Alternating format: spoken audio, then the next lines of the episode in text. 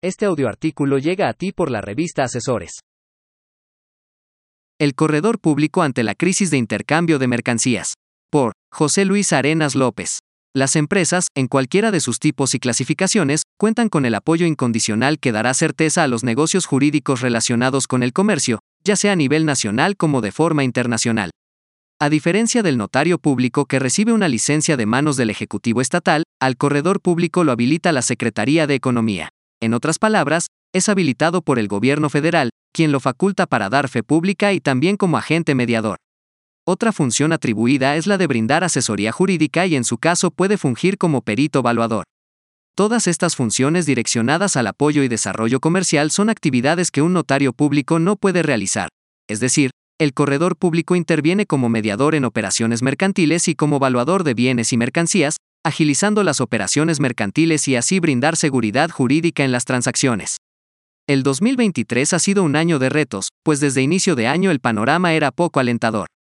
La OMC pronostica apenas un 3.5% de crecimiento y para el 2024 solo se espera un crecimiento del 1%.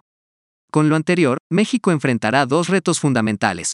1. Cerrar con números negros las transacciones comerciales de bienes y servicios en el 2023, tanto en el comercio nacional como en el internacional, y 2. Definir estrategias que coloquen a nuestro país en una posición privilegiada en el intercambio comercial.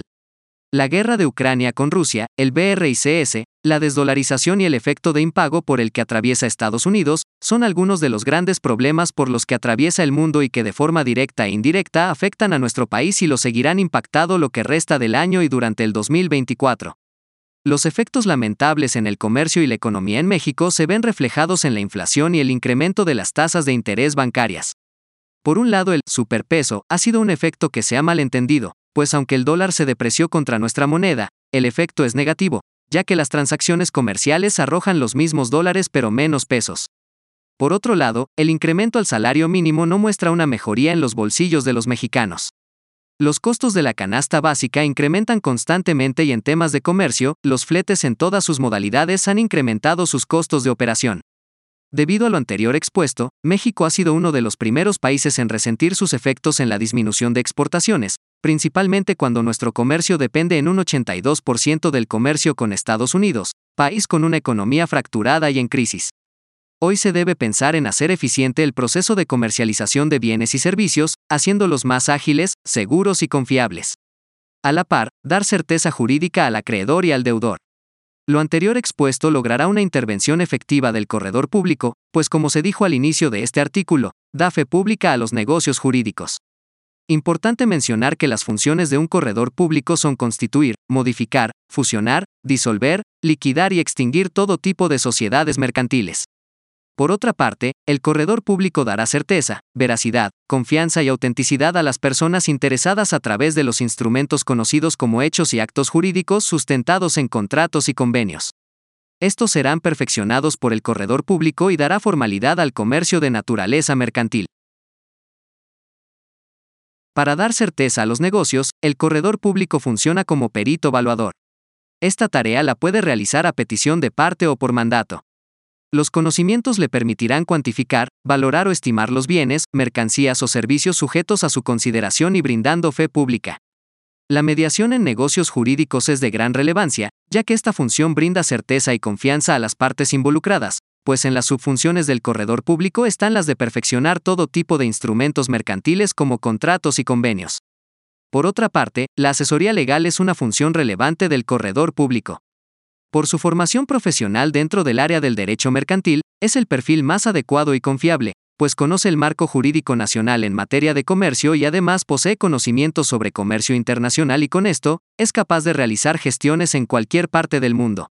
Si bien es cierto que el comercio en México y el mundo se colapsa, no es una actividad condenada a morir.